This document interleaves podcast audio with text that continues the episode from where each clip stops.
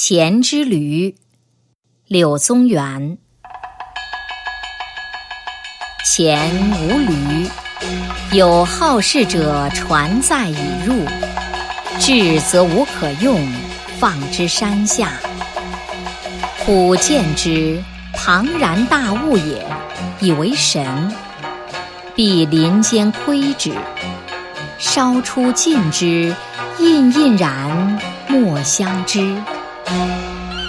他日，驴一鸣，虎大骇，远遁，以为且是己也，甚恐。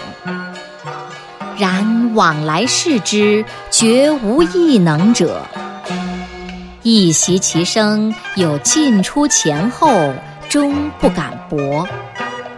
稍近，一暇，荡以冲帽，驴不胜怒，疲之。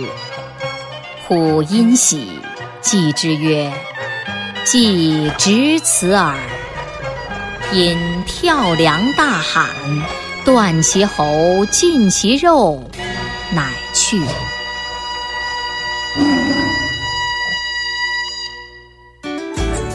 更多课文。